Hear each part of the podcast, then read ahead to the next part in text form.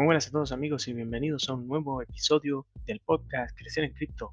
En este podcast donde hablamos de criptomonedas, blockchain, finanzas descentralizadas y mucho más. Mi nombre es Juan y los amigos como ustedes me pueden llamar Johnny. Antes que nada, agradecerles por siempre escuchar el podcast y a su vez por seguir el YouTube, por eh, estar en el grupo de Telegram activos y gustar de la página de Instagram, etc. Entonces, vamos a ver en el día de hoy, como menciona la presentación, qué es DeFi o Decentralized Finance o finanzas descentralizadas como se conoce en inglés. Las finanzas descentralizadas son un nuevo sistema financiero construido utilizando blockchain. Eh, y podemos hacer de todo en esto, como por ejemplo comerciar, hacer staking, pedir dinero prestado, comprar seguros, etc. Pero no hay una persona que esté a cargo de este sistema financiero, es decir, que es descentralizado. ¿Cómo funciona este sistema? La mayoría de las aplicaciones de DeFi están construidas sobre Ethereum. Eso ya lo vimos en un anterior, en un anterior episodio. Ethereum es una red blockchain descentralizada que está alojada eh, por personas que comparten el poder computacional en todo el mundo, es decir, personas que tienen computadoras que hacen que la red funcione. Ninguna persona o empresa tiene control de la red y de las aplicaciones construidas en ella. Las aplicaciones DeFi utilizan Ethereum para ejecutar contratos inteligentes. Un contrato inteligente es un acuerdo programado en el código. Los contratos inteligentes son automatizados, irreversibles, transparentes, a prueba de manipulaciones, que también lo hemos mencionado anteriormente. Y también elimina la intervención humana de acuerdos. Habemos un ejemplo. Augur es una app de apuestas descentralizadas. Todas las apuestas son procesadas automáticamente por contratos inteligentes. Nadie puede hacer trampas, cambiar las reglas, anular la victoria y quitarte el dinero. Ni siquiera el equipo de Augur, básicamente. Eh, ¿Por qué se necesita DeFi? ¿Por qué se necesitan estas finanzas descentralizadas? Digamos que eh, tienes dinero en el banco y el banco tiene control total sobre tu plataforma. Entonces el banco puede negarte un préstamo, borrar tu cuenta, congelar tu cuenta, etc. Y puede impedirte el uso de tu dinero, al igual que eh, algún broker que también esté centralizado. Y Sé que nosotros todos conocemos los bancos y tenemos eh, negocios en los bancos, pero los bancos también tienen sus cargos ocultos, se llevan todas las ganancias, tardan días en transferir el dinero, etc. El sistema financiero DeFi, eh, digamos, es muy diferente a todo esto. Usando blockchain y contratos inteligentes podemos crear un sistema financiero que sea inmutable, transparente, sin necesidad de tener permisos, etc.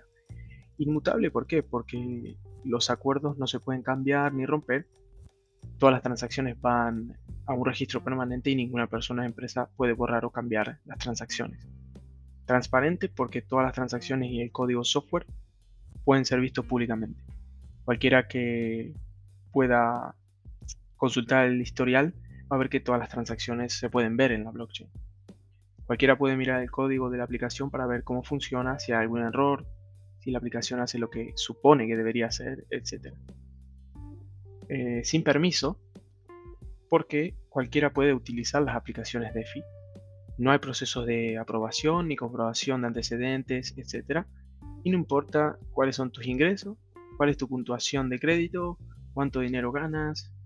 Todo lo que se necesita es una conexión a Internet y una cartera de criptos. Nadie puede impedirte usar tu dinero y puedes tener acceso a tu dinero en cualquier momento y cualquier lugar. Eh, no hay que esperar un horario comercial en DeFi.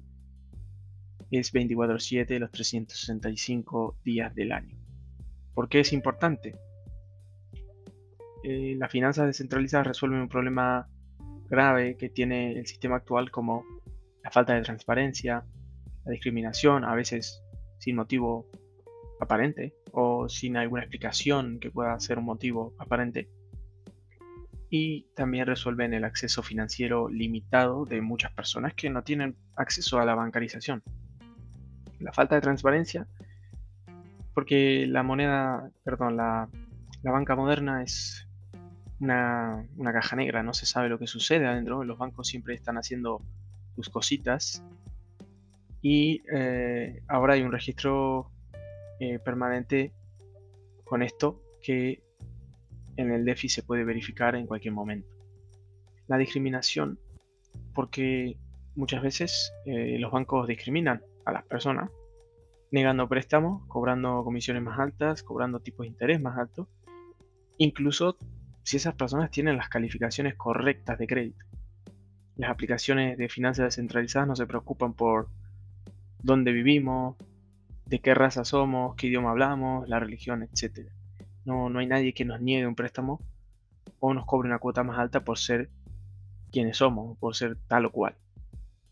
Acceso financiero y acceso financiero limitado en el caso de, las finanzas tradicionales eh, es muy, muy interesante porque hay casi 2.000 millones de personas no bancarizadas en el mundo y que carecen de acceso financiero porque viven demasiado lejos de un banco, no confían en el sistema, no tienen los documentos necesarios y DeFi es un sistema abierto que cualquiera puede utilizar. Alguien en un país en desarrollo puede invertir, obtener un préstamo, cobrar, comprar un seguro, todo ello desde nuestro teléfono y con una conexión a internet básicamente. Con lo cual, para cerrar, DeFi proporciona una inclusión financiera al mundo. Es decir, todos aquellos que han sido privados durante muchos años por los bancos, también incluso oprimidos por tasas de interés muy alta de préstamo y retornos de capital en cuentas de ahorro, etcétera, demasiado bajo, que parecen de chiste. Hoy en día el DeFi nos permite eh, tomar un poco más de control sobre nuestro dinero y decirle que nosotros tenemos la última palabra de cómo usar nuestras finanzas y cómo mejorarlas. Así que el episodio ha llegado hasta aquí. Espero que todos estos episodios de, de rápida explicación de temas interesantes e importantes dentro de las criptomonedas les sirvan y podamos seguir avanzando, charlando y por qué no en un futuro invitemos a alguien aquí a, a este podcast.